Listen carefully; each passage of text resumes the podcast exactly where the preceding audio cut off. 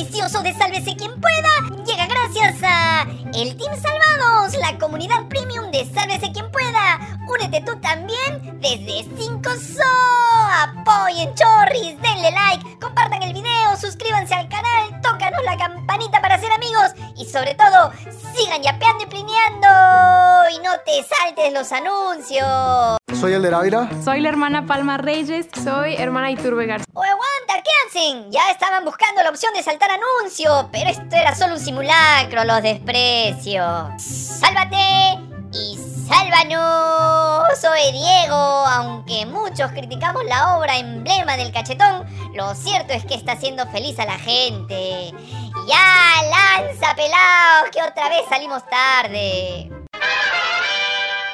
Se viene el esperado lonche entre las amiguísimas Dina Boluarte y Patricia Benavides. Todos estamos invitados a este compartir, donde seguramente no faltarán los más suculentos potajes. Un té de tías que promete. ¿Y cuándo es la cuchipanda? Pues resulta que la mandataria fue citada por la fiscal de la Nación para declarar a fines de mes en la investigación sobre los asesinatos cometidos por las fuerzas del orden durante las protestas contra el gobierno, pero su defensa legal solicitó un cambio de fecha para el 1 de junio. También han sido citados altos mandos de las Fuerzas Armadas y la Policía Nacional, así como personajes de las regiones donde ocurrieron los hechos. El cambio de fecha debe ser respondido por la Fiscalía. El argumento es que el 31 de mayo Dina tiene que encabezar el simulacro nacional multidesastre. Y no, no se refiere a lo desastroso de su gestión, sino a posibles desastres naturales que podrían ocurrir en el Perú, incluyendo la caída del meteorito que todos esperamos con ansias desde hace tiempo.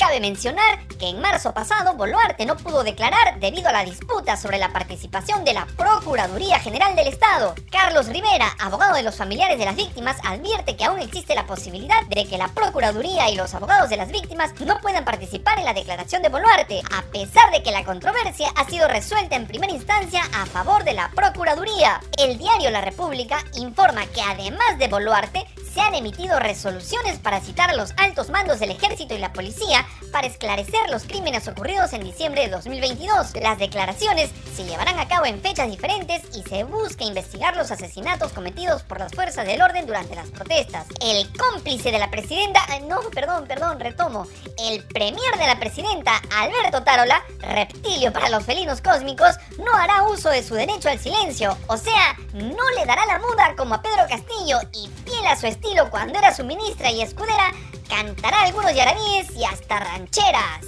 Según nuestras fuentes nada confiables y egresadas del Girón a Zángaro, para el té de tías entre Dinercilia y Doña Nelly se tiene pensado servir algunas delicias gastronómicas, entre ellas un delicioso pastel de impunidad servido con finas capas de encubrimiento y desprecio por la justicia, cubierto con una generosa porción del código de honor siciliano. Y el postre principal será un suculento mil hojas de aplazamiento, hecho con capas de procrastinación, demoras y maniobras legales para estirar el tiempo de la investigación, decorado con cerezas de evasión de responsabilidad. O sea, un rico hueveo. Muy pronto les estará llegando la invitación.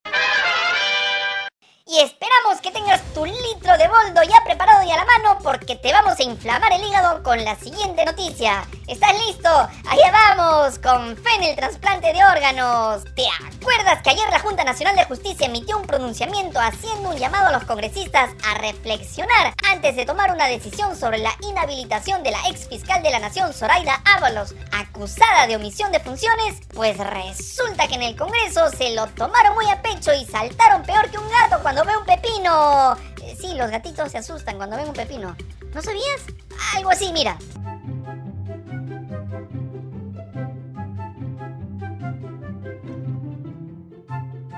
Ya, Diego, deja de inflar este mamarracho de programa. Te decíamos, la Junta Nacional le pidió a los congresistas reflexionar y ellos se molestaron porque nunca habían escuchado esa palabra y sacaron un comunicado respondiendo que ellos tienen plena autonomía para tomar las decisiones que les permite la Constitución. O sea, que pueden hacer lo que les da la gana. Pero quien fue más allá fue la tía Crayola, la chimpunera Patricia Chirinos, quien aprovechó la oportunidad para presentar una denuncia constitucional contra todititos los integrantes de la Junta Nacional de Justicia por haber publicado un pronunciamiento donde solo les piden que reflexionen, pero según Chirinos se trató de una grosera y desesperada intromisión de la Junta Nacional y que incluso habrían cometido los delitos de patrocinio ilegal y aprovechamiento indebido del cargo, además de haber vulnerado la Constitución y por todo eso ella ha pedido que sean inhabilitados de la función pública por 10 años, solo porque les pidieron reflexionar. Y nosotros creemos que ese fue el error de la Junta Nacional de Justicia,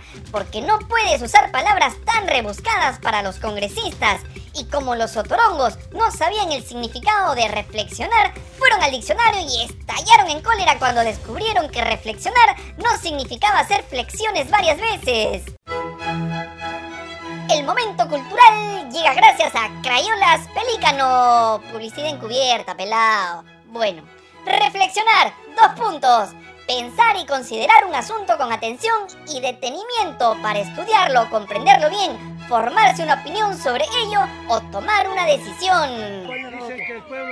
No, pues, ¿cómo le van a pedir a esas criaturas del mal que piensen algo con atención y encima estudiarlo y comprenderlo para tomar una decisión? No. ¿Cómo no se va a indignar Patricia Chirinos, la mejor amiga de los delincuentes de Chimpún Callao, el partido que ella misma integró y cuyos miembros terminaron presos? Hay que tener cara de palo, o en su caso, tener cemento en lugar de sangre en la cara para indignarse de esa manera y denunciar y señalar delitos a los integrantes de la Junta Nacional de Justicia que les pidió reflexión. Y como buenos alumnos de mi tía Rosita, podemos decir que los congresistas otra vez están haciendo mal uso del derecho y todo con la intención de completar plan para tomar la Junta Nacional de Justicia. La jueza Zoraida Ábalos tomó una decisión que podría ser debatible y discutible, pero lo hizo aplicando un criterio jurídico al que tiene derecho como parte de sus funciones. Sin embargo, este Congreso la quiere sancionar porque no hizo lo que ellos querían, lo cual sienta un pésimo precedente contra la independencia de fiscales y jueces. A propósito, el debate de la denuncia constitucional contra Zoraida Ábalos, prevista para hoy en el Congreso, se suspendió hasta la segunda semana de junio aproximadamente, debido a que el congresista Ernesto Bustamante, quien debía fundamentar la acusación, está enfermito. Según nuestras fuentes, está malito de los riñones. Agua de papa, tío.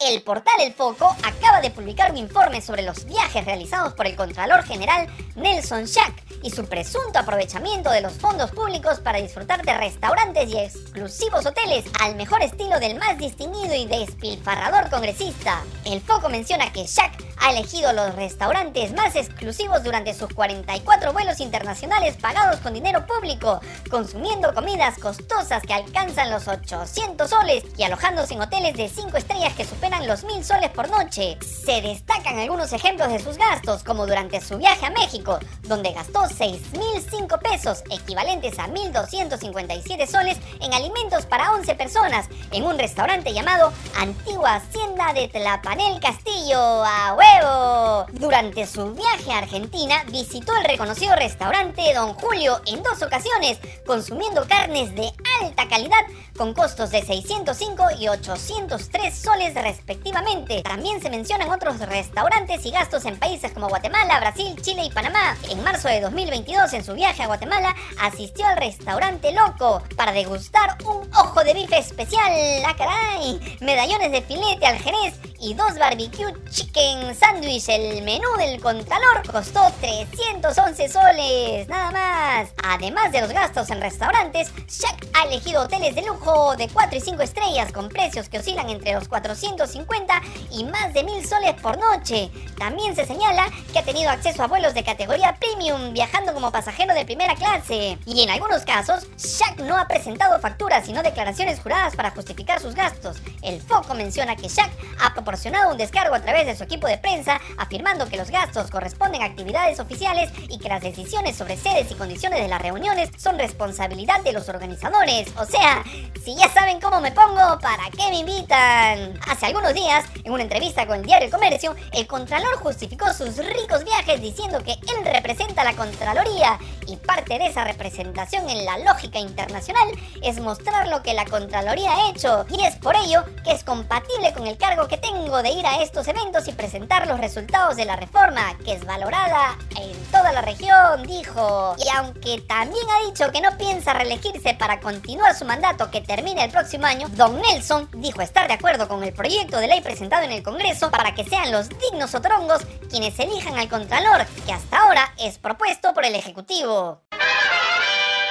Y como dice tu vecino, que ya lleva 10 años en la universidad y siendo haciendo vicas, no hay primera sin segunda. Y en el Ministerio Público también lo tienen bien claro, pues volvieron a allanar la Vía Deportiva Nacional. Sí, la Videna, Diego, eso sí sabes, ¿no? Bueno, ¿en qué estábamos? Ya me desvié como el penal de Cueva en Rusia 2018. Allá, te decíamos que allanaron la Videna por segunda vez en menos de tres meses. Resulta que ayer desde muy temprano, la Fiscalía Especializada contra la Criminalidad Organizada registró la casa de la selección e incautó documentos como parte de la investigación que se le sigue a Agustín Lozano, presidente de la Federación Peruana de Fútbol, y otros 12 miembros de la entidad que formarían parte de una presunta organización criminal dedicada a la administración fraudulenta y otros delitos. Según la Fiscalía, los funcionarios habrían permitido el uso en provecho de terceros de ambientes del complejo deportivo, generando perjuicios económicos para la institución. En fin, en un país donde a las autoridades se les recuerda por los delitos que cometieron y no por las obras que hicieron durante su gestión, ya se nos estaba haciendo raro que todo vaya viento en popa en la federación, ¿no?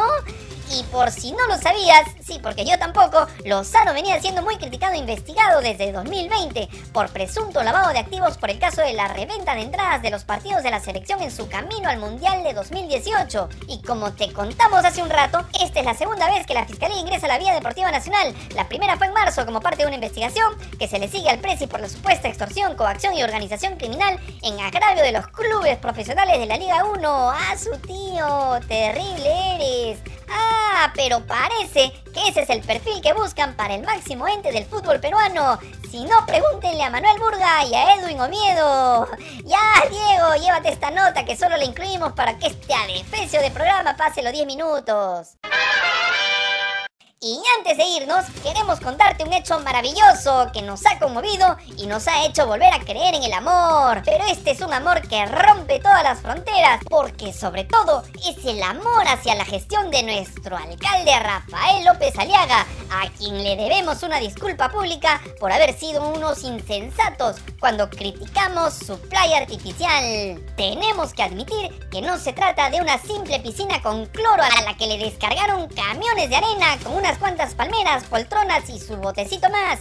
Resulta que la piscina playa del Parque Huiracocha es un paraíso del amor que no tiene nada que envidiarle a los mejores resorts del planeta. Y para muestra, solo miren este video publicado en redes sociales. The gods it is. It's embarrassing. But, uh...